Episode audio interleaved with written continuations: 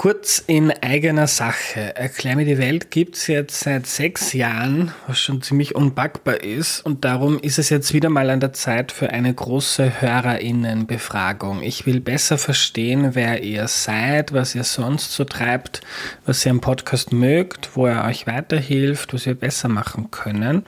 Also wenn ihr immer wieder Erklär mir die Welt hört, dann nehmt euch bitte fünf oder vielleicht auch zehn Minuten Zeit auf erklärmir.at slash Umfrage, um einen eurer Lieblingspodcasts in der Zukunft noch besser zu machen. Wenn du mitmachst, erhöhst du die Chance, dass der Podcast in der Zukunft noch mehr auf Dinge eingeht, die dich interessieren. Und du kriegst im Austausch meine ewige Dankbarkeit und ein zukunftsfittes Erklär mir die Welt, das sich auf die nächsten sechs, zwölf oder hundert Jahre gut einstellen kann. Jetzt auf erklärmir.at slash Umfrage gehen. Vielen, vielen Dank. Diese Woche gibt es keine neuen UnterstützerInnen. Auf erklärmir.at könnt ihr den Podcast unter die Arme greifen. Vielen Dank an alle, die das schon tun. Hallo, ich bin der Andreas und das ist Erklär mir die Welt, der Podcast, mit dem du die Welt jede Woche ein bisschen besser verstehen sollst. Heute geht es um die Krim und was dort in den letzten Jahren so los war, das erklärt uns Gwendolin Sasse. Hallo. Hallo. Hallo, liebe Gwendolin. Kannst du dich zu Beginn noch kurz vorstellen, bitte? Ja, ich bin Gwendolin Sasse, ich bin die wissenschaftliche Direktorin des Zentrums für Osteuropa und internationale Studien, ZEUS kurz, hier in Berlin. Und ich habe auch eine Professur in den Sozialwissenschaften an der Humboldt-Universität, wo ich mich mit vergleichender Demokratie und Autoritarismusforschung beschäftige. Gwendolin, danke, dass du dir die Zeit nimmst heute. Reisen wir mal zurück ins Jahr 2014. Was ist damals passiert auf der Krim? 2014 erschienen im Februar unangemeldet äh, Sondereinheiten aus Russland, zuerst ohne Hoheitsabzeichen und sie haben die Krim besetzt, innerhalb weniger Tage Fakten geschaffen, die politischen Institutionen besetzt. Und äh, natürlich war von Anfang an klar und äh, später ist es auch offiziell äh, bestätigt worden, auch von russischer Seite aus, dass es natürlich russische Sondereinheiten waren. Und sie haben schnell und überraschend Fakten äh, geschaffen, dann auf ein Referendum, ein sogenanntes, ähm, hingewirkt. Das war natürlich kein demokratisches Referendum. Das fand am 16. März statt, in dem angeblich eine Mehrheit der Krim-Bevölkerung sich für den Anschluss an Russland aussprach. Und schon kurz danach, wenige Tage danach, ähm, wurden wieder Fakten geschaffen und die Krim wurde offiziell von Russland in den russischen Staatsverband integriert. Mhm. Gehen wir ein paar Schritte zurück. Also diese, man hat damals gesagt, die grünen Männchen, also ohne Hoheitsabzeichen, das heißt ohne um Ärmel zu haben, dass man russischer äh, Soldat ist. Äh, was war die Vorgeschichte? Da gab es ja in vielen Teilen der Ukraine äh, Proteste gegen die Regierung. Genau, es kam mm, zu dieser Besatzung der, der Krim in der Folge des Euromaidans, äh, der Proteste die im Herbst 2013 begonnen hatten in Kiew und in vielen anderen Städten des Landes. Und es ging äh, bei diesen Protesten vor allem um äh, Protest gegen den korrupten Machthaber Viktor Janukowitsch, der im letzten Moment ein EU-Assoziierungsabkommen, also da ging es um engere Beziehungen mit der EU, nicht unterschrieben hatte, obwohl schon alles vorbereitet war. Und eigentlich ist das vielleicht ein etwas überraschender Auslöser, klingt auch etwas technisch. Und vielleicht hat dieses Abkommen für die meisten gar nicht so viel bedeutet zu dem Zeitpunkt. Aber es wurde eben als weiterer Schritt gewertet, dass die Regierung nicht die Interessen der Bevölkerung umsetzt und der damalige Präsident war im gesamten Land äh, unbeliebt. Das wird manchmal im Rückblick vergessen und da wird es dargestellt, als wäre es nur eine Bewegung aus Kiew oder aus der Westukraine gewesen, aber auch im Südosten äh, der Ukraine. Ähm, daher kommt oder kam der ehemalige Präsident Janukowitsch, war er höchst unbeliebt und insbesondere wegen seiner Korruption. Und dagegen entlud sich aus der Mitte der Gesellschaft ein friedlicher, über Monate andauernder Protest, der in seinem Ende dann gewaltsam wurde, weil Janukowitsch äh, Gewalt gegen die Protestierenden anwandte. Und dann eskalierte es. Und die Endphase des Euromaidan ist eine mit einer äh, begrenzteren, auch soziodemografisch begrenzteren Gruppe auf dem, auf dem Maidan, auf dem zentralen Platz in Kiew. Aber das Ende ähm, ist eben nicht die gesamte Geschichte dieses, dieses Euro-Maidan. Und es beginnt eben mit diesem wirklichen Momentum äh, für äh, Rechtsstaatlichkeit und auch für eigentlich die Hoffnung, die Erwartungen, die man mit einer Annäherung an die EU verbunden hat, nämlich auch ein besserer Lebensstandard, aber eben auch demokratische Prinzipien. Und äh, aus äh, russischer Sicht, man hat Viktor Janukowitsch mehrmals stark unterstützt, sowohl finanziell als auch politisch. Er war auch schon der eine Kandidat in der Orangenen Revolution 2004. Da gab es Massenproteste wegen Wahlmanipulation. Da hatte es auch trotz russischer Unterstützung nicht geklappt, diesen Kandidaten auf das äh, oder in das Präsidentenamt äh, zu hieven. Dann ist er dennoch einige Jahre später, 2010, noch einmal gewählt worden ähm, demokratisch gewählt worden. Und äh, diese, dieser Euromaidan wird seitdem von, vom Kreml als ein faschistischer Coup dargestellt.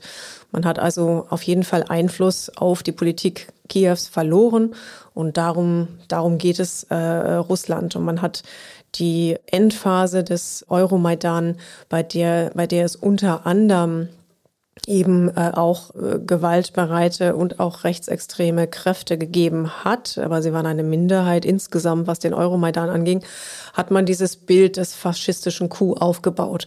Und im Rückblick ist, ist das wirklich so der erste Schritt. Danach folgt die Annexion der Krim und damit beginnt Russlands Krieg gegen die Ukraine. Und dieses, ähm, auch die Rhetorik äh, um den faschistischen Coup und das faschistische Regime, ähm, was angeblich mit dem Euromaidan etabliert wurde in Kiew, das äh, geht auf diese Zeit zurück. Und EU-Assoziierungsabkommen heißt nicht, dass man gleich EU-Mitglied wird, sondern es ist so ein Programm, wo man sich in bestimmten Gebieten annähert und stärker zusammenarbeitet. Genau, es ging, ging auf keinen Fall um Mitgliedschaft. Ähm, inzwischen, jetzt hat, hat die EU den Kandidatenstatus und kann dann irgendwann über den Beitritt verhandeln. Aber beim Assoziierungsabkommen geht es vor allem um eine vertiefte wirtschaftliche Kooperation, auch um die Umsetzung von, von politischen Normen, die in der EU wichtig sind. Aber es geht dabei nicht äh, vorrangig um, den, um die Mitgliedschaft. Das hat man sich dann in der Folge in der Ukraine und in der Politik immer wieder gehofft und so dargestellt, aber die EU hat da klar eine Grenze gezogen und sagt, es ging nicht um Mitgliedschaft zu dem Zeitpunkt. Mhm. Und ist das so ein Entweder-Oder? Also wenn die Ukraine damals dieses Assoziierungsabkommen äh, unterzeichnet hätte, wären das ganz klar Schritte weg von Russland gewesen? Oder darf man das nicht so schwarz-weiß sehen?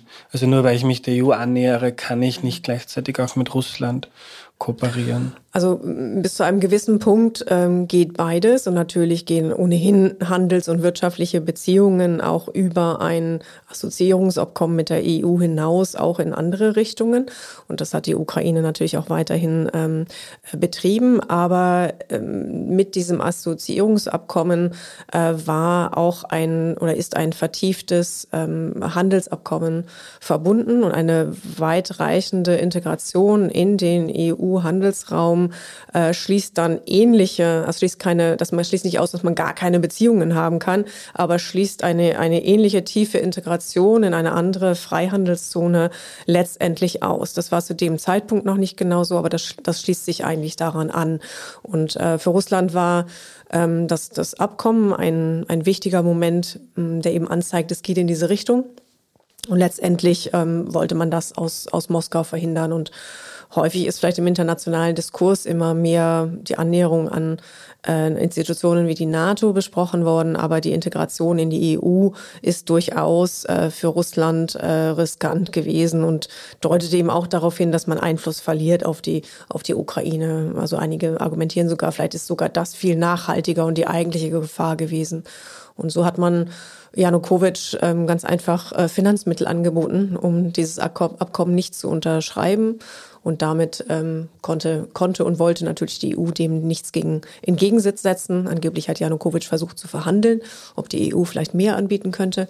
Aber so funktioniert das nicht. Und ähm, damit ähm, hat äh, Russland versucht, über Janukowitsch seinen Einfluss zu erhalten.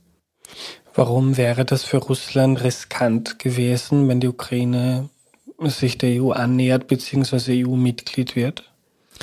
Ja, die Ukraine schwindet oder verschwindet damit aus der Einflusszone Russlands. Und äh, wie wir jetzt auch nach der groß angelegten Invasion seit dem letzten Jahr sehen, ähm, ist das ein, ein wichtiges Element. Ich würde sogar sagen, das ist die wichtigste Achse in diesem Krieg dass äh, Russland zum Systemerhalt, zum Erhalt eines, eines autoritären Systems mit imperialen Machtansprüchen in der Nachbarschaft die Ukraine braucht. Also die Ukraine als ein ähm, erfolgreiches Alternativmodell, sowohl politisch, nämlich demokratisch und auch wirtschaftlich. Das lässt Russlands Einfluss in der Region bröckeln. Und die Ukraine hat ähm, seit jeher für Russland eine, eine besondere Rolle gespielt. Und so will man nicht ähm, diesen Einfluss verlieren. Und das waren also wichtige Schritte, die das einleiten könnten. Und jetzt ist eigentlich, so erkläre ich mir auch den groß angelegten Angriff im letzten Jahr, dass das eigentlich das, ja, die Wahrnehmung ist, dass jetzt noch ein Zeitfenster besteht, in dem man den Einfluss erhalten kann. Und das, was dann direkt im Nachbarland passiert, könnte ja irgendwann überschwappen und bietet somit auch Gefahr für Russland selbst. Mhm. Glaubst du, dass das so gewesen wäre, wenn man jetzt, äh, man hat ja gesehen in der Ukraine immer wieder große Massenproteste für Demokratie, dass wenn sich die Ukraine stärker verwestlicht hätte, rechtsstaatlicher, demokratischer geworden wäre, dass das in Russland, ähm, wo die Regierung oder das Regime ja äh, eine starke Kontrolle der Medien hat und das Bild des Auslands, wie man jetzt auch sieht, wie die Ukraine dargestellt wird in russischen Medien.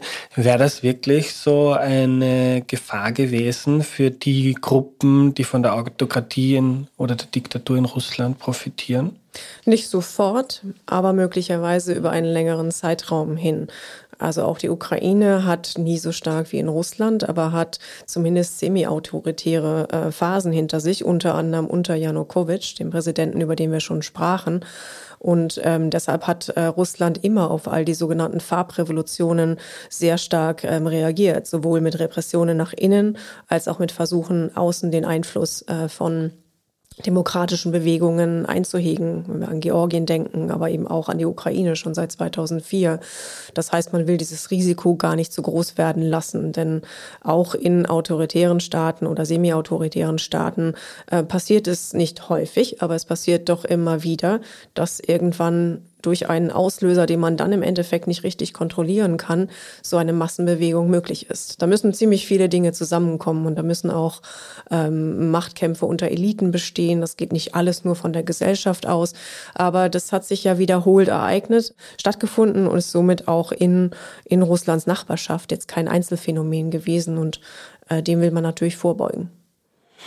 Okay, gehen wir nochmal zurück. 2014, Proteste, nachdem Janukowitsch das Assoziierungsabkommen mit der EU nicht unterschrieben hat, ähm, werden immer mehr Leute, äh, das Regime versucht äh, oder die Regierung versucht, die Proteste zu zerstreuen. Es werden Menschen verletzt, getötet, es wird in die Menge geschossen, es eskaliert äh, und Janukowitsch entscheidet sich zu fliehen. Also flieht nach Russland. Wie ging es dann weiter? Ja, es wurde ja zuerst noch auch mit äh, internationaler Vermittlung versucht, einen, einen Weg aus dieser, dieser letztendlichen Krise am Ende des Euromaidan äh, zu schaffen. Aber nachdem gerade das Abkommen, äh, das so eine Übergangsphase geben sollte, zu neuen Wahlen hin abgeschlossen war, ist er in der Tat geflohen, weil sich abzeichnete, dass auch die Protestierenden dieses Abkommen vermutlich nicht akzeptieren würden hat sich nach Russland abgesetzt und somit ähm, gab es ein, ein politisches Vakuum in Kiew. Dieses Szenario war nicht in der Verfassung angelegt. Russland hat danach immer argumentiert, ähm, ein demokratisch gewählter Präsident äh, sei vertrieben worden und danach sei eine, wieder mal mit dem Adjektiv faschistisch äh, besetzt, aber zumindest eine illegitime Regierung sei eingesetzt worden. Aber was in der Tat passiert ist, ist, ähm, wenn der Präsident ähm, das Land verlässt, ähm, dann, dann muss eine andere, eine andere Logik greifen. Dann wurde eine Interimsregierung äh, gebildet, die dann schnell auf neue Wahlen, Präsidentschaftswahlen hingewirkt hat. Und in, in dieser Phase, diese war in dieser, in dieser Form nicht in der Verfassung vorgesehen, aber nicht jeder Extremfall ist äh, in dieser Form vorgesehen. Und ich glaube, das Wichtige dabei ist wirklich, wenn der gewählte Präsident das Land verlässt, ähm, dann, dann ist eben eine andere Art von Krisenmodus da. Aber die äh, Politik war dann schnell darauf ausgerichtet, äh, eben neue, ähm, festere Grundlagen zu schaffen durch äh, neue Präsidentschaftswahlen, aus denen dann Petro Poroschenko hervorging als der Präsident sozusagen vor dem jetzigen, vor, vor Zelensky. Gehen wir in diesem Zeitraum mal in die Krim, als da in vielen Regionen der Ukraine protestiert wurde gegen Janukowitsch. Was ist damals auf der Krim passiert? Gab es da ähnliche Proteste? Es gab kleinere Proteste. Es gab auch im, generell im Südosten der Ukraine auch kleinere Proteste. Aber die Proteste, die großen, haben sich auf, auf Kiew äh, konzentriert. Und in dieser Zeit ist die Krim fest in den Südosten der Ukraine integriert. Also es gibt zu diesem Zeitpunkt, das ist ganz wichtig, wird von Russland immer wieder anders dargestellt. Es gibt keine Bewegung auf der Krim, äh, sich unabhängig zu erklären oder sich äh, Russland anzuschließen. So eine Bewegung gab es in den frühen 1990er Jahren nach dem Zusammenbruch der Sowjetunion. Aber nachdem der Status der Krim über eine vage Autonomie geregelt wurde im ukrainischen Staat, war die, war die Krim äh, stets auch politisch über den, über verschiedene Blöcke, richtige Parteien, ähm, unserem Verständnis nach waren das auch nicht, aber es waren vor allem Interessenskonglomerate und ähm, die zum Beispiel die Partei der Regionen, die lange ähm, Bedeutung hatte im, im Süden und Osten des Landes, die war auch auf der Krim die größte Partei und es gab keine, keine Bewegung für einen Anschluss an Russland. Und vielleicht äh, noch als Detail dazu, die Person, die dann von Russland eingesetzt wird als neuer ähm, Premierminister der Krim, ähm, Sergei Aksionov, ähm, dessen Partei hatte drei Stimmen, drei Sitze im, im Krim-Parlament vor 2014. Also daraus spricht auch, ähm, dass, dass es eben keine Bewegung gab und dass die Menschen auf der Krim genauso überrascht waren von dieser schnellen Umsetzung eines Plans, den Russland schon sozusagen in der Schublade hatte. Das hat Putin auch später gesagt, aber dies erschien als der Moment, ihn umzusetzen. Und das erfolgte überraschend auch für die Menschen auf der Krim. Also die, die Partei mit drei Sitzen, das war dann damals, das Parlament ist besetzt worden von Soldaten. Da gab es dann eine nicht öffentliche Abstimmung und da kam dann ein relativ, also ein ziemlich unbedeutender Politiker vorher als neuer Vorsitzender. Genau, ich habe es eben nur so betont, äh, genau, natürlich alles genau von, vom, von Russland ähm, so bestimmt, äh, abgestimmt äh, wurde da in der Realität nicht viel. Ich habe es nur so bestimmt, äh, so betont, weil das die einzige Partei, Mini-Partei in der Region war, russische Einheit hieß sie, die äh, vielleicht eine andere Agenda hatte, aber wirklich unbedeutend politisch in der Region war und dann auf die gesamte Ukraine gedacht überhaupt keine Bedeutung hatte. Mhm.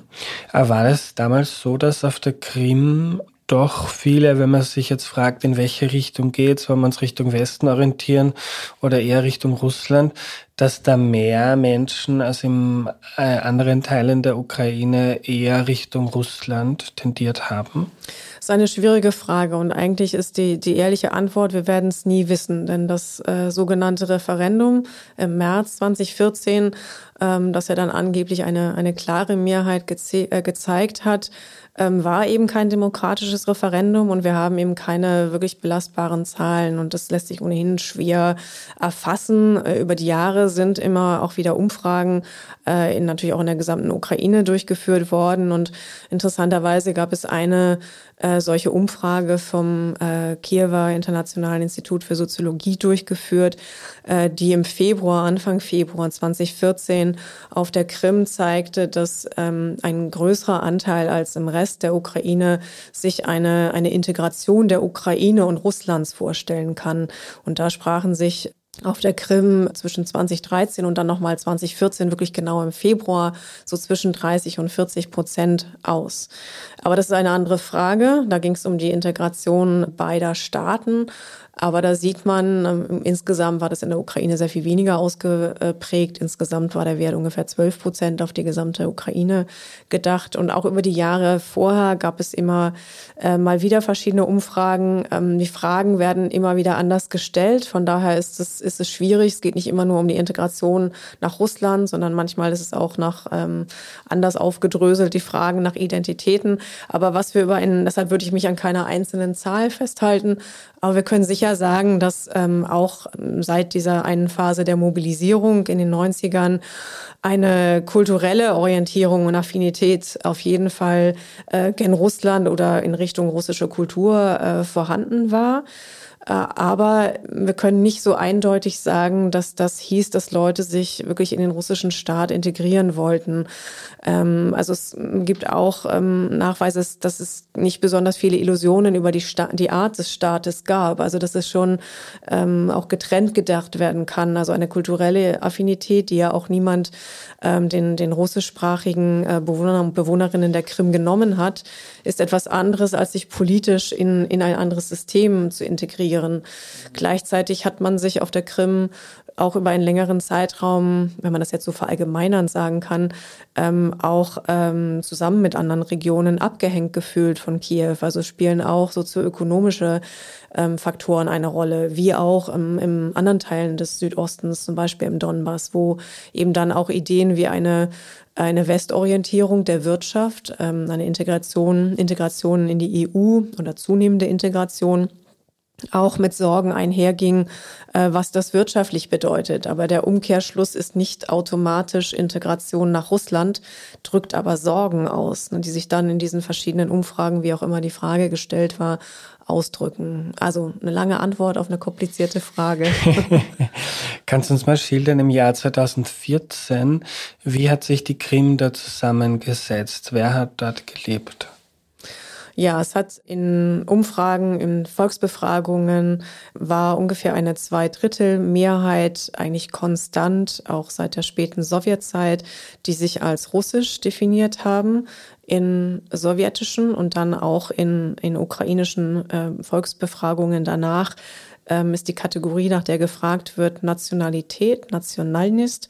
Das ist eine schwierige Kategorie, wurde zu Zeiten der Sowjetunion als ethnisch nach der Herkunft der Eltern definiert, hat dann nach 91 zunehmend, ähm, wie wir aus der Forschung wissen, auch eher so eine diffuse Bedeutung bekommen, ob es rein ethnisch ist oder ob es auch die Zugehörigkeit ähm, zu einer politischen ähm, Einheit sein könnte. Aber davon mal abgesehen hat ähm, relativ konstant erst über 60 Prozent, dann knapp unter 60 Prozent sich als äh, russisch äh, definiert, um die äh, 25 Prozent als ukrainisch und dann der große Wandel, der stattgefunden hat durch die Rückkehr der Krimtataren und Krimtatarinnen aus den Orten ihrer Deportation. Sie sind unter Stalin deportiert worden nach Zentralasien, nach Sibirien und von ihnen sind ungefähr 250.000 oder etwas mehr sogar seit 91 auf die Krim zurückgekehrt. das heißt, ein, eine Bevölkerungsgruppe, die also zum Ende der Sowjetunion äh, gar nicht präsent war, wurden dann ungefähr 12 bis 13 Prozent ähm, der Bevölkerung.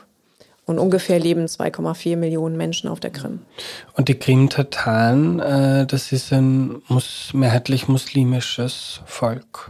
Ja, allerdings ist es ein Volk, ja, ähm, es ist ein islamisches, äh, Islam ist ihre Religion durch die äh, Sowjetprägung und auch die Deportation äh, war Religion nicht das Hauptidentitätsmerkmal mehr, ähm, als sie wieder auf die Krim zurückkehrten. Äh, das wurde häufig auch ähm, von außen und auch aus Russland anders dargestellt und wird auch jetzt häufig mit Begriffen wie terroristisch und extremistisch bezeichnet. Und, und ja, es ist ein Teil ihrer Kultur und sie haben es auch wiederentdeckt ähm, insbesondere die sunnitische Strömung des Islam. Aber der Islam war weniger das ähm, Hauptidentitätsmerkmal. Das Hauptmerkmal ist die Identität, die durch das Territorium der Krim, von dem sie 1944 deportiert waren, ähm, das ist ihr, ihre Heimat und äh, die Rückkehr ist äh, damit eben auch ähm, das, das Wichtige in, in, diesem, in diesem Narrativ ihrer, ihrer Identität. Mhm. Und Stalin, der russische Präsident, war der Präsident oder wie, ne, wie nennt? Der Vorsitzende der Partei und der, ja. Mhm. der hat während des Zweiten Weltkriegs dann befürchtet, dass die Krim-Tataren sich gegen die Sowjetunion wenden im Krieg und deshalb hat er die Krim-Tataren dann deportiert. Das war der Vorwand. Er hat gesagt, die Krim-Tataren würden oder hätten mit den Deutschen kollaboriert, als sie ähm, als die Deutschen auch auf der, auf der Krim äh, ankamen. Das ist, ähm, das stimmt so nicht. Ähm, viele Krim-Tataren haben in der, in der sowjetischen Armee äh, gedient.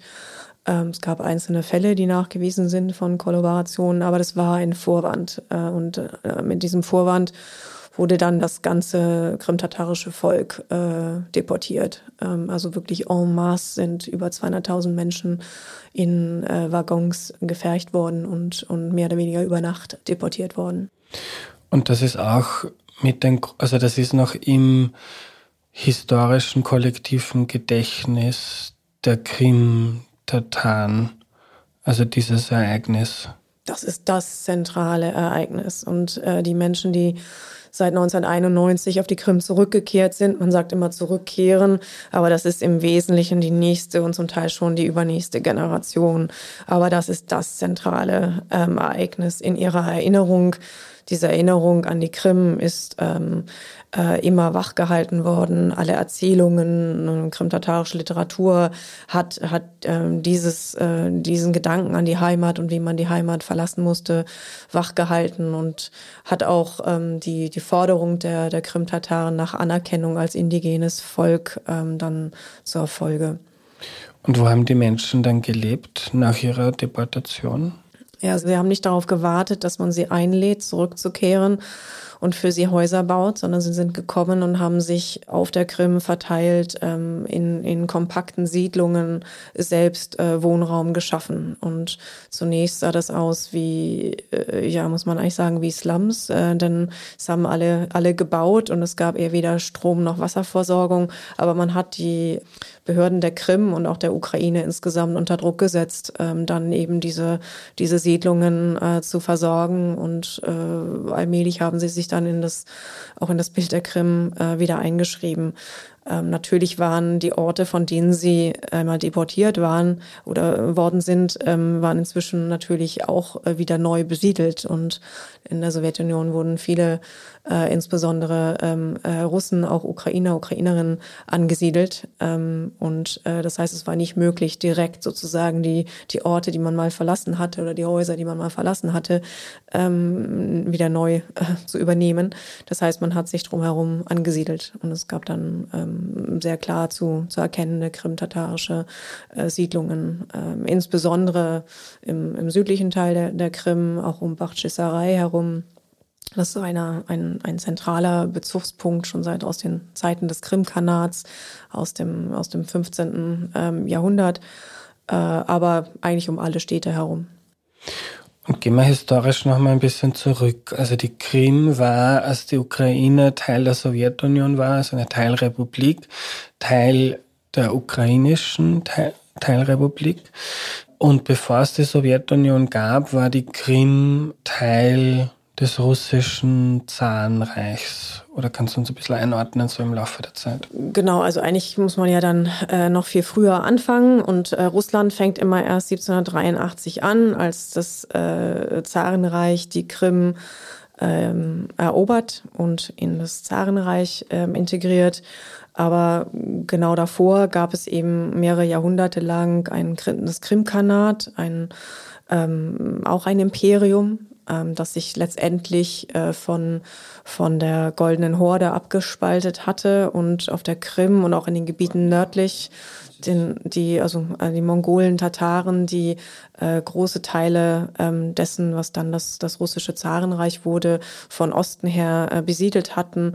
Ableger davon gelangten bis auf die Krim und ähm, spalteten sich ab und äh, bildeten dort ein eigenes äh, Reich, was über die Krim hinausging, also auch die, die Gebiete nördlich der Krim äh, mit äh, umfasste. Und zunächst bestand dieses Kanat, Krimkanat, unabhängig und es wurde dann Mitte des 15. Jahrhunderts ein Protektorat des Osmanischen Reiches war, also ein Teil des Osmanischen Reiches, aber mit äh, weitreichenden Vollmachten, würde man heute sagen. Noch weiter zurück in der Geschichte haben die Krim ganz verschiedene Völker äh, besiedelt. Es war auch eine griechische Kolonie.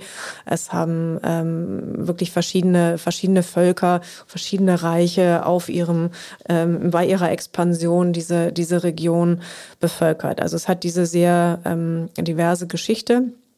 Und bezeichnet ist eben, dass Russland ähm, den, den Beginn der Krim-Geschichte zum einen 1783 setzt, aber zum anderen auch im 10. Jahrhundert die nicht belegte ähm, Taufe von äh, Fürst Wladimir auf die Krim verlegt, auf Chersones, eine, eine Stadt in, auf der Krim und damit sozusagen die Wurzeln der Orthodoxie auf der Krim äh, verortet. Aber wie gesagt, das ist historisch nicht belegt. Damit also mit dieser Gründung der, der äh, Orthodoxie in der Kiewer Rus, einem weiteren äh, größeren äh, Reich, äh, auf das sich sowohl Russland als auch die Ukraine heute in ihrer Geschichte beziehen. Ähm, aber wie gesagt, der Hauptbezugspunkt heute ist neben dieser Taufe ähm, im 10. Jahrhundert vor allem der, das, äh, der, der koloniale äh, Zusammenhang mit 1783.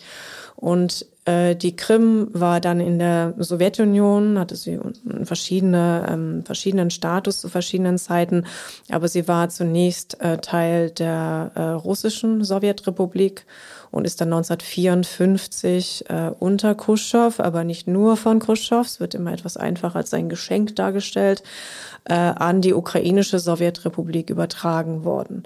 Und äh, daraus ähm, schürt sich eben auch ähm, vieles der, ähm, der russischen Rhetorik seit 1991. Denn in der Sowjetunion hat es erstmal nicht so viel bedeutet, ob die Krim nun zur ukrainischen oder zur russischen Sowjetrepublik gehört.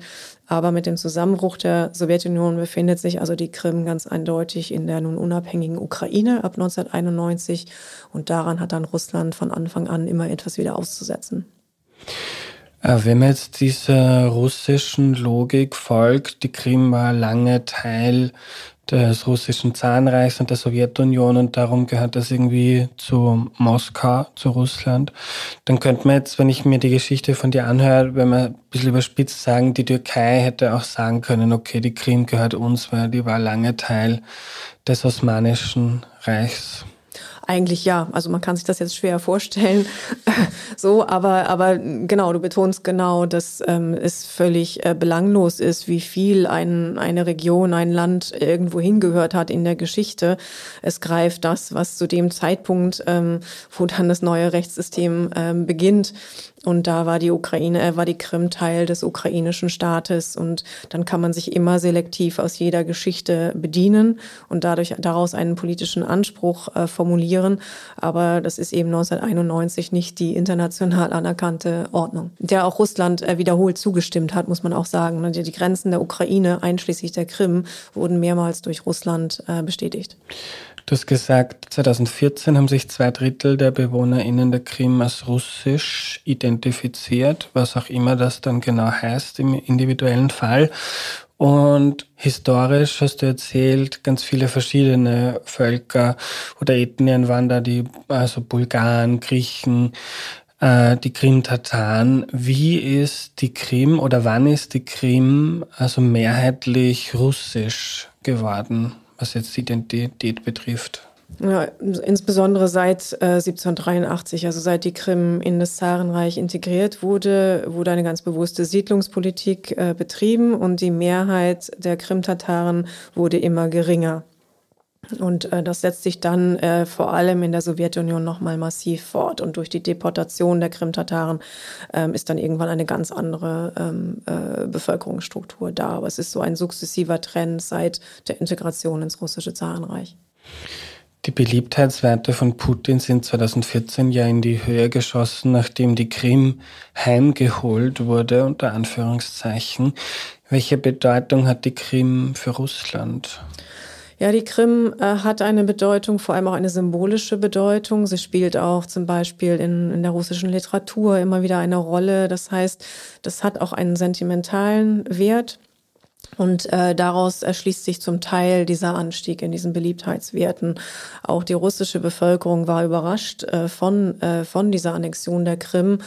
Ähm, aber es hat dann sich eigentlich damit verbunden, dass es ähm, seit längerem mal ein sozusagen ein Ereignis war, was auch für, für ein positives Gefühl geführt, äh, dazu geführt hat in, in Russland. Und ähm, diese Emotionen, wenn man das äh, sich genauer anguckt, hat das unter anderem mit der Krim zu tun, aber auch damit, dass es als ein, als ein positives Ereignis gewertet wurde, doch in einer äh, längeren Zeit, in der man vor allem wahrgenommen hat, dass Russland regional und global an Einfluss verloren hat. Also es kommen da so gewisse Dinge zusammen, aber es kristallisiert sich dann um diese, natürlich um die, um die Annexion der Krim herum. Und es, es hat ähm, wirklich so einen, einen, ja, einen gewissen Wohlfühlfaktor oder eine, eine symbolische Bedeutung, mit der da auch da gespielt wird. Aber wie gesagt, es kam überraschend für die meisten Menschen. Damit hat auch in Russland äh, keiner gerechnet. Äh, ich habe das im Gedächtnis, dass der Wissensstand der ist, dass das in Russland nicht von langer Hand geplant wurde, sondern dass man dieses Machtvakuum in Kiew genutzt hat, relativ spontan, um diese Besetzung und dann Annektierung der Krim durchzuführen. Äh, stimmt das? Herr Putin hat selber später gesagt, der Plan äh, hätte schon lange existiert. Ähm, ob das so stimmt, ähm, kann man nicht wirklich nachweisen. Ähm, aber man hat auf den Moment gewartet, wo man ihn umsetzen kann. Und, und so sieht es auch aus. Also es ist so schnell ähm, umgesetzt worden und aus russischer Sicht so effektiv umgesetzt worden. Das hat man vorbereitet. Aber dass man schon immer wusste, dass man es zu diesem Zeitpunkt tun würde, vermutlich nicht. Das hat sich aus der Logik des Euromaidan entwickelt. Und in Sevastopol auf der Krim gibt es ja die russische Schwarzmeerflotte. Also die Krim hat da nicht nur eine äh, kulturelle Bedeutung, sondern auch eine geopolitisch-militärische für Russland. Ja, das ist ganz wichtig, dass die Krim und das Schwarze Meer generell ist von großer strategischer Bedeutung auch für Russland. Und seit dem Zusammenbruch der Sowjetunion ist auch die Schwarzmeerflotte, ähm, der russische Teil, vor Ort geblieben. Man hat zwischen der Ukraine und Russland die Schwarzmeerflotte aufgeteilt. Das hat länger gedauert und äh, die Ukraine hat auch Teile ihrer Hälfte äh, für Energiesubventionen sozusagen noch eintauschen müssen. Aber es hat diese Präsenz gegeben und es war so ein Leasing-Verfahren. Man hat ähm, per Vertrag durfte Russland sich die Nutzung ähm, von Militäreinrichtungen und also für, für ähm, die eigene Flotte nutzen. Das war vertraglich geregelt, aber natürlich natürlich hat ähm, das und auch darüber hinaus äh, die, die Krim und das Schwarze Meer generell eine große strategische Bedeutung. Und auch darum geht es äh, mit der Annexion der Krim. Äh, kannst du uns das noch erklären? Weil es hat dann immer von Putin geheißen, man kann nicht akzeptieren, dass die Krim Teil der NATO wird, wenn die Ukraine der NATO beitritt oder der EU, war ja alles relativ weit weg. Ähm, aber was wäre äh, und jetzt unabhängig davon, dass das völkerrechtlich alles illegitim und illegal war und dass die Krim nicht nur Landmasse ist, sondern dass da Menschen wohnen, die sich selbst bestimmen sollten können. Aber rein militärisch gesehen, was wäre der Nachteil für Russland, wenn die Krim dem, dem Westen zugewandt ist? Ja, erstmal die Zuwendung gen Westen hätte jetzt, glaube ich, keine ähm, besondere Folgen äh, für Russland gehabt wenn man das Szenario zu Ende denkt. Aber das Wichtige ist, es stand nicht auf der Tagesordnung, dass die Ukraine der NATO beitritt. Dann war äh, Russlands äh, Wahrnehmung und, und äh, Furcht natürlich, dass insbesondere auf der Krim, aber auch sonst in der Ukraine ähm, äh, sozusagen die NATO und äh, NATO-Präsenz äh, bis an die russische militärische Präsenz heranrückt. Und das hätte im, im Schwarzen Meer oder in der Nähe der Krim, ähm, wäre das natürlich am engsten gewesen. Und man hat ähm, sowohl von russischer als auch von NATO-Seite über die Jahre hinweg verschiedene Manöver durchgeführt. Und da ist eben auch dieses, dieses Bild davon, dass es diese Gegenüberstellung geben könnte, ähm, ist klar verankert gewesen. Aber nochmal, das Thema stand nicht an und das wusste Wladimir Putin, das wussten die Eliten um ihn herum sehr gut, dass äh, das kein äh, schneller Weg in die NATO für die Ukraine wird und vielleicht nie stattfinden wird. Also das war dann ein Vorwand für die ja auch sukzessive Ausdehnung dieses Krieges über Krim-Annexion, Krieg im Donbass und äh, der vollen Invasion ab dem letzten Jahr. Und um in diese Tage zurückzugehen, als die Annexion passiert ist, also weil es in Sevastopol einen Militärstützpunkt, einen russischen gibt, hatten es die russischen Soldaten nicht recht weit auf der Krim. Also das sind dann Soldaten quasi ein paar Kilometer gefahren. Genau, also wurden ja zum einen wurden ja diese sogenannten Sondereinheiten äh, auf die Krim gebracht, aber natürlich ähm, ist die russische militärische Präsenz vor Ort schon schon da gewesen und äh, die ukrainische Seite hat sich dann auch bewusst entschlossen, dem dem nichts entgegenzusetzen. Jetzt war das eine sehr schwierige Zeit in der Ukraine damals, aber jetzt vielleicht ähm, jetzt aus meinem bequemen Sessel da in Berlin aus. Aber wie konnte man das in der Ukraine akzeptieren, dass da einfach ein anderes Land herkommt und sagt, okay, schwupps, das gehört jetzt uns. Das ist damals irgendwie, musste man hinnehmen, weil man wusste, man hat eh keine Chance gegen Russland oder was war damals? Genau, man hat, äh, man hat auch in den ersten Tagen, das ist dokumentiert, äh, überlegt, ob man, wie man darauf reagieren soll und sich dann eben dazu entschlossen, ähm, nicht militärisch oder mit Gewalt versuchen, äh, dagegen vorzugehen, weil man, ähm, so war die Kalkulation, so und so verlieren würde. Und man nicht, und das ist einfach die Realität, man hätte nicht auf Unterstützung aus dem Westen ähm, hoffen können.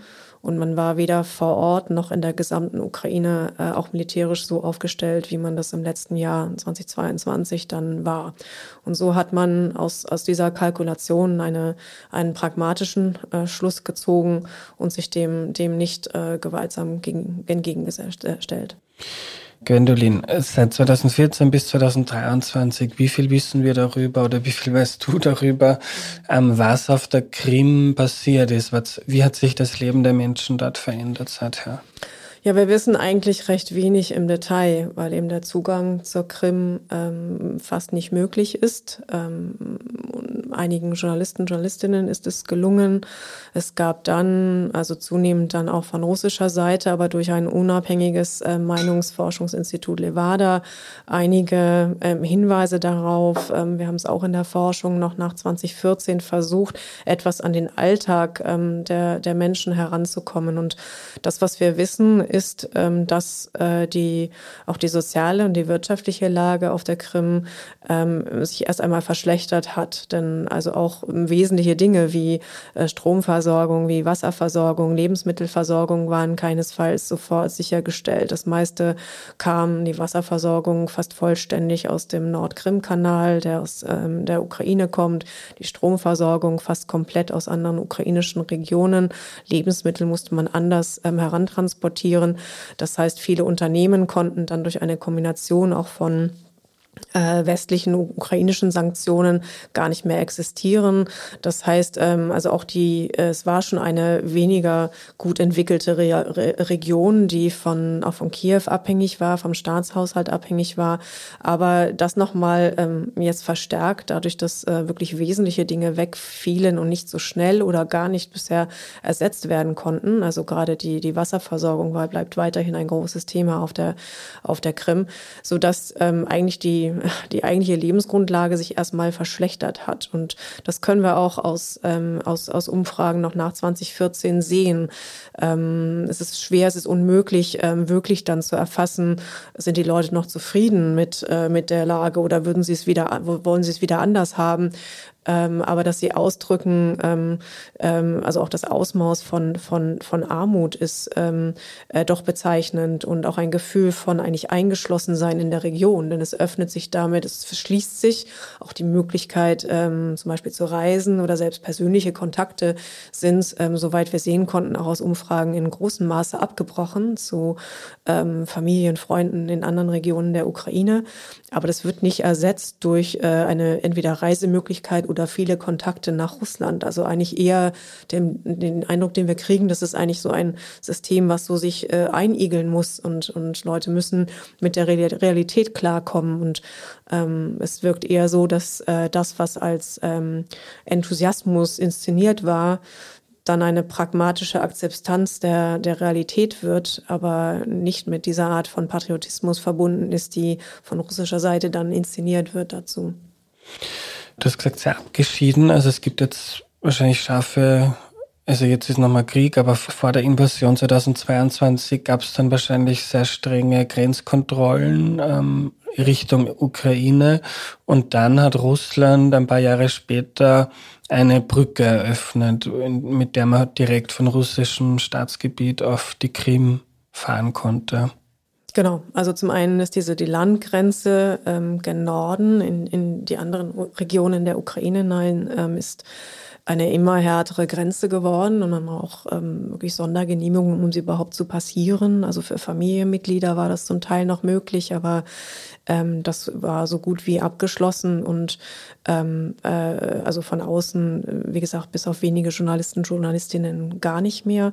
Man konnte also eigentlich nur über die über Russland auf der auf die Krim einreisen. Äh, wenn man das tat, äh, wurde man wird man damit äh, persona non grata im Rest der Ukraine. Ähm, das heißt, das haben auch nur wenige dann sozusagen unabhängige Beobachter oder Beobachterinnen äh, gemacht. Und ähm, in der Tat ist dann mit der, mit der Brücke eigentlich ein, ein, eine neue, auch physische Verbindung ähm, zwischen äh, der Krim und dem Festland geschaffen worden. Eines der großen Infrastrukturprojekte, in die Russland investiert hat, investieren musste.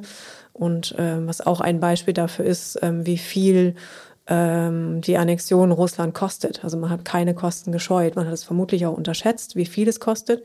Aber das ist zusammen mit Dagestan und Tschetschenien die ähm, am meisten subventionierte Region. Und wir haben gar keine genauen Zahlen, weil sie immer, aber selbst die offiziell angegebenen Zahlen sind, sind enorm hoch, wie viel sowohl überhaupt vom regionalen Haushalt, denn auch alle Gehälter, äh, Sozialausgaben musste auch alles natürlich vom russischen ähm, Budget übernommen werden, aber dann darüber hinaus diese großen Infrastrukturprojekte, neue Stromkabel legen, versuchen die Wasserversorgung anders aufzustellen, die Krimbrücke. Aber man scheut diese Kosten nicht und es ist auch nicht in Frage gestellt worden in Russland. Also für ähm, der Krieg im Donbass, der ist von der russischen Bevölkerung eher kritisch gesehen worden vor solchen Hintergründen, dass er auch viel kostet. Aber die Krim war eine Ausnahme. Das ähm, ist akzeptiert worden und die Kosten sind weiterhin hoch geblieben. Aber das hat man nicht in Frage gestellt. Und um das jetzt wieder trocken militärisch auszudrücken, eine Idee der Invasion jetzt ist ja auch über die Besetzung der Südostukraine eine Landbrücke zur Ukraine zu schaffen, äh, zur Ukraine, zur, zur Krim zu schaffen, damit die quasi eingegliedert ist ins, ins Land. Genau, da geht es um eine Landverbindung und da geht es vor allem auch wieder um die Wasserversorgung, um den wichtigen Kanal, der zu Sowjetzeiten äh, gebaut wurde, aus dem die Krim über 80 Prozent ihres Wassers bekommt. Denn ähm, ohne diese Wasserversorgung, die lässt sich nicht ähm, einfach ersetzen. Daran hat Russland gearbeitet, aber das ist schwierig, ähm, das aus dem vom russischen Festland her irgendwie ähm, bereitzustellen. Und somit ist äh, sowohl die Trinkwasserqualität sehr viel schlechter geworden auf der Krim. Äh, das Steppengebiet auf der Krim hat sich ausgedehnt. Das heißt, ähm, das ist auf jeden Fall für Russland von Interesse, so eine Landverbindung und die Verbindung mit diesem Kanal herzustellen. Äh, jetzt wissen wir alle, dass das russische Regime sehr repressiv mit KritikerInnen umgeht oder Menschen, die gerne mal demonstrieren wollen für ein Thema oder die vielleicht wie ich einen Podcast produzieren wollen, ist nicht so einfach möglich. Äh, weiß man, ob es in der Krim äh, Bewegungen gab, die versucht haben, sich zu wehren oder hat man das quasi hingenommen gegen diese Übermacht? Ja, es gab gleich in den ersten Tagen gab es durchaus Proteste. Insbesondere die Krimtataren und Krimtatarinnen haben protestiert. Ähm, und auch ähm, seit der dann von Russland vollzogenen Annexion ähm, kommt die Opposition vor allem äh, von den äh, Krimtataren und Krimtatarinnen. Und sie sehen sich äh, nach wie vor starken Repressionen ähm, ausgesetzt. Und man hat sie entweder ähm, äh, gezielt von der Krim verdrängt, sind auch viele wieder gegangen. Man schätzt so mindestens 40 bis 50.000, ähm, darunter viele Krimtataren.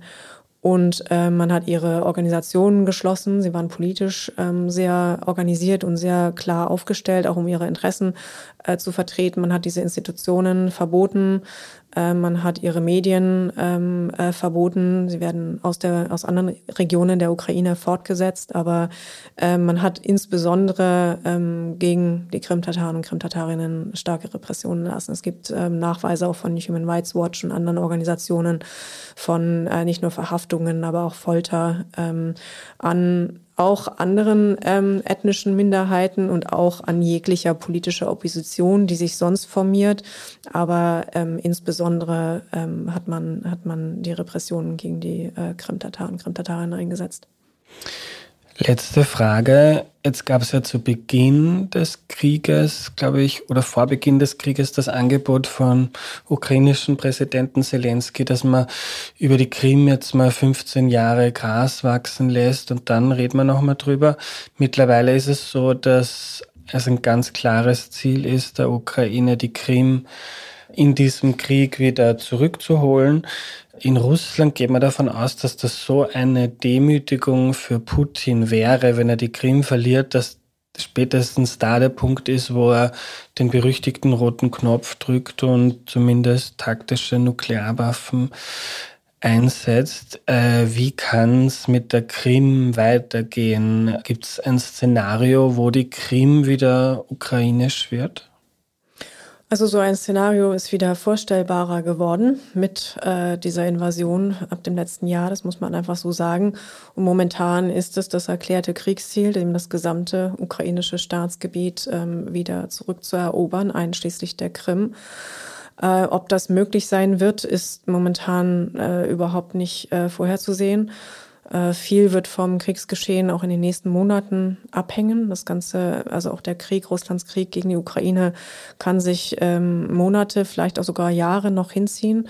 Das heißt, wir sind weit weg, weg von wirklichen Verhandlungen, ähm, die dann ein, ein wirkliche, nicht nur Waffenruhe, sondern auch einen, einen Frieden herstellen könnten. Und es ist momentan nicht vorhersehbar, ob äh, die ukrainische Seite ihre ähm, auch ihre Verhandlungsstrategie neu anpassen wird. Ähm, es war ja schon bezeichnend, dass gleich in den ersten Kriegen nach, an den ersten Tagen nach dem äh, oder noch im Februar und dann Anfang März letzten Jahres ähm, Zelensky eben verschiedene Dinge auf den Tisch legte. Und unter anderem war da Neutralität ein Thema, eben aber auch die Krim, wie du gerade sagst, die Krim zu parken und später zu besprechen und im Donbass vor, den, vor die Grenzen ähm, äh, des 24. Februar zurückzugehen. Und ich nehme es eigentlich momentan so wahr, dass man die Verhandlungsoptionen ähm, mehrmals schon dynamisch ans Kriegsgeschehen angepasst hat. Und nach äh, Bucha, nach Irpien und so weiter ist momentan einfach nichts anderes vorstellbar. Ähm, aber je nach weiterem Kriegsgeschehen äh, wird man irgendwann auch wieder entscheiden müssen, ob man über etwas verhandeln kann. Und äh, vielleicht wird so eine, eine, eine verspätete Entscheidung oder ein Herauszögern ähm, des Statuses der Krim eine, eine Option sein, aber vielleicht auch nicht. Und ich glaube, auch militärisch ist jetzt einiges denkbar, was, was man sich jetzt vor letztem Februar nicht hätte vorstellen können, vielleicht noch nicht mal vor letztem Sommer sich hätte vorstellen können. Also ich ähm, weiß wirklich nicht, in welche, welche Richtung es wirklich gehen wird. Ich glaube, es sind alle Optionen momentan möglich. Danke für deine Zeit, liebe Gwendolin. Dir Dankeschön.